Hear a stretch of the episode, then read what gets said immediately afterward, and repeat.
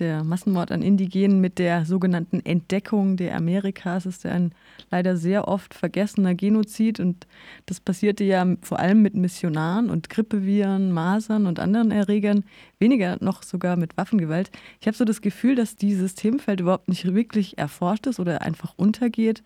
Und wir reden hier von der Auslöschung von, korrigiere mich, wenn ich was Falsches sage, von etwa 80 Prozent der indigenen Bevölkerung in den Amerikas. Ja, 80 bis 90, ja. Also die Geschichte wiederholt sich. Jetzt steht das Coronavirus eben vor der Tür, die Pandemie als Gefahr für sogenannte unkontaktierte Völker im Amazonasgebiet, aber auch weltweit. Da droht tatsächlich die konkrete Ausrottung von ganzen Bevölkerungsgruppen. Und jetzt gilt es halt eben die indigenen Gemeinden zu schützen.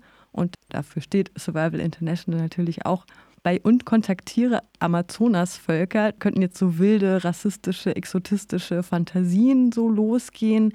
Inwieweit ähm, haben denn die Menschen im Amazonas Zugang zu Gesundheitsversorgung, zu Bildung? Muss man sich wirklich vorstellen, dass die Leute halt wirklich noch mit Pfeil und Bogen oder mit äh, Giftpfeilen jagen oder wie ist das? Ja, also man muss, glaube ich, ein bisschen differenzieren. Also es gibt äh, sehr viele Indigene im Amazonasgebiet und manche davon haben recht regelmäßigen Kontakt zu ja, der Mainstream-Gesellschaft, also nicht indigenen Gesellschaften. Dann gibt es welche, die relativ isoliert und abgeschieden leben, die aber ab und zu Kontakte haben mit Außenstehenden, zum Beispiel mit Missionaren. Und dann gibt es noch sogenannte unkontaktierte Völker, die keinen friedlichen Kontakt zu Außenstehenden haben, also die tatsächlich sehr abgeschieden leben. Bei manchen nimmt man noch an, dass sie quasi diese, äh, ja, diese Isolation gewählt haben, weil sie mal schlechte Erfahrungen mit Außenstehenden gemacht haben, aber die quasi keinen, wirklich keinen regelmäßigen Kontakt haben und die gerade gegenüber Krankheiten sehr anfällig sind. Also diese drei, wenn man so will, Abstufungen gibt es da und viele von diesen Gruppen, auch von den unterschiedlichen von Unkontaktierten bis denen, die mehr Kontakte haben, die jagen auch noch mit Pfeil und Bogen, ja. Aber sie können auch Handys benutzen, also sehr gemischt. Jetzt stellen sich viele indigene Gemeinschaften auf der ganzen Welt entweder selbst in den Wäldern unter Quarantäne oder schließen ihre Gebiete während der Pandemie für Außenstehende, da sich oft Regierungen als unfähig oder nicht willens erwiesen haben, ihre Gebiete vor Übergriffen zu schützen. Das schreibt ihr in eurer Pressemeldung.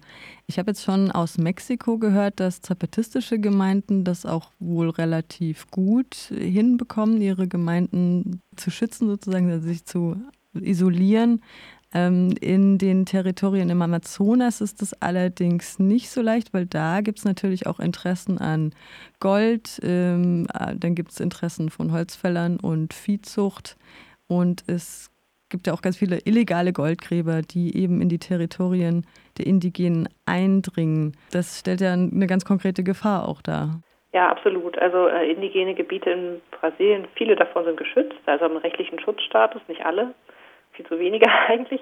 Aber selbst die, die das haben, ähm, erleben ja die Invasion von Holzfällern, von Goldsuchern, teilweise Drogenschmuggel, von Farmern, ähm, also die zum Beispiel ja, ihre Kühe dort weiden lassen wollen und das Land in Besitz nehmen. Also es gibt sehr viel äh, Landrechtsverletzungen da. Und das beschränkt sich halt nicht nur auf die Landrechtsverletzungen, sondern gerade wenn wir zum Beispiel von illegalen Goldgräbern sprechen, gibt es auch eine massive Verschmutzung der Umwelt durch Quecksilber zum Beispiel. Und jetzt kommt natürlich durch Corona noch hinzu, aber es war noch vorher bei anderen Krankheiten, kann halt durch diesen Kontakt äh, eine Übertragung von Krankheiten stattfinden auf die indigenen Gemeinden die keine oder nur eine sehr schwache Immunabwehr ähm, haben gegen teilweise für uns herkömmliche Krankheiten oder jetzt halt durch Corona äh, auch für uns eine neue Krankheit. Und ähm, von dem, was man so weiß, sind gerade Atemwegserkrankungen für recht isolierte oder unkontaktiert lebende Völker ähm, ja wirklich ein Killer. Also dass innerhalb von ein, zwei Jahren teilweise bis zu 50 oder 90 Prozent einer indigenen Gemeinden sterben können an diesen Krankheiten. Und das ist natürlich eine riesige Gefahr und äh, weil dieser Schutz nicht möglich ist ihrer Gebiete, beziehungsweise die Regierung da auch sich den Finger äh, nicht krumm macht, ähm, ist das eine, jetzt eine riesige Bedrohung für die. Obwohl die ganze Welt das ja eigentlich inzwischen verstanden hat, was Corona auch für eine Gefahr darstellt, nicht nur für Indigene, sondern auch eben für westliche, industrialisierte Menschen, ermutigt jetzt Brasiliens Präsident Bolsonaro, fundamentalistische Missionare Kontakt zu eben und kontaktierten Völkern aufzunehmen. Da fiel der Name von einer New Tribes Mission. Das hört sich an wie so Evangelikale aus den USA, ist das richtig? Genau, New Tribes Mission oder Ethnos 360 nennt es sich inzwischen. Ähm, jetzt ist aber tatsächlich sogar eine gute Nachricht auch durchgekommen, dass ein Richter in ein, einem brasilianischen Gerichts in einem Urteil feststellte, dass unkontaktierte Indigene besonders verwundbar sind und dass Missionare jetzt per Gerichtsurteil verbannt werden. Ein kleiner Erfolg?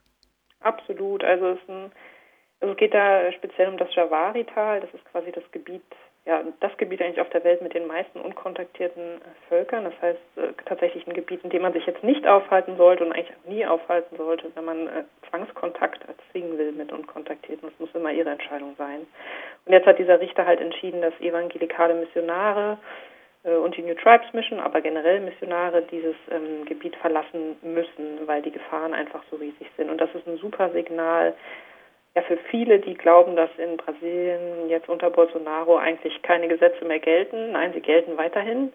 Und ähm, es ist natürlich auch für die Indigenen, also es war auch ein indigener Anwalt, der das mit angestrebt hat, von der indigenen Organisation dort in dem Javari-Tal, ein riesiger Erfolg. Und äh, für sie auch, glaube ich, eine, eine Ermutigung, dass sie ähm, doch Möglichkeiten haben, ihre Rechte durchzusetzen, selbst wenn ja die Lage gerade wirklich schlimm ist für, für indigene Völker.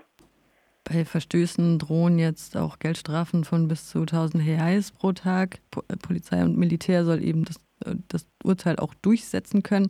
Allerdings ist die brasilianische Polizei jetzt auch nicht unbedingt dafür bekannt, dass sie gegenüber indigenen oder anderen marginalisierten Gruppen besonders äh, deren Rechte verteidigen würde. Wie schätzt du ein, dass dieses Urteil durchgesetzt wird in der Praxis? Ja, das muss man natürlich sehen. Also äh, der Vorteil, kann man soweit sagen, von diesem Tal ist ja, dass, er, dass es relativ abgeschieden ist und schwer zugänglich ist. Das heißt, ähm, es ist eigentlich durchaus möglich, äh, dort so ein Monitoring zu betreiben und zu sehen, ob jemand kommt äh, und versucht, in dem Gebiet aktiv zu werden. Dann gibt es, wie gesagt, äh, auch Indigene, die dort sehr aktiv sind und indigene Organisationen, die auch ähm, dagegen sind, dass dort missioniert wird und die sich da auch recht klar ausgesprochen haben.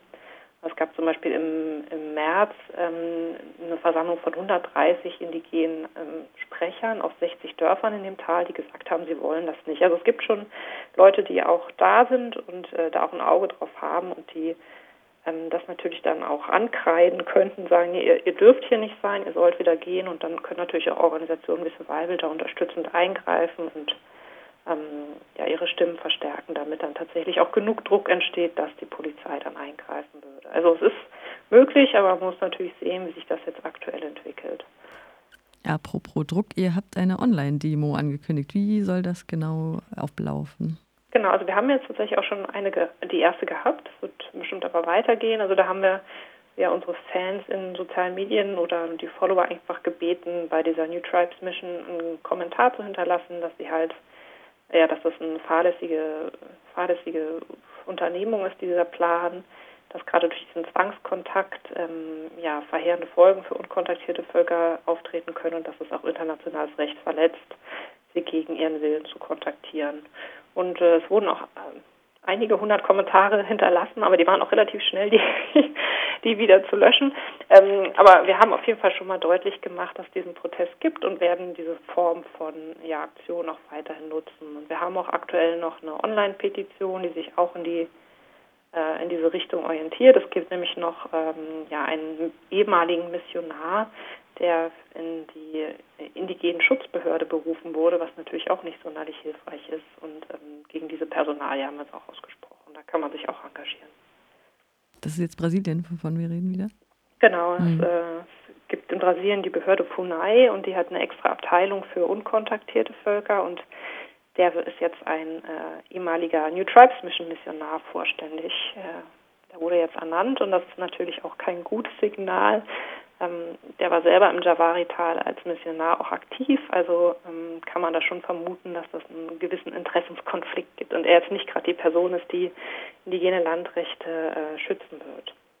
Andererseits überrascht das jetzt auch nicht unbedingt, wenn man bedenkt, was da für ein Präsident in dem Land genau, es ist. es ist nicht überraschend, aber es ist natürlich äh, schwierig, so eine Person da zu haben und das ist zum Beispiel eine der Entscheidungen, die wir für nicht akzeptabel halten.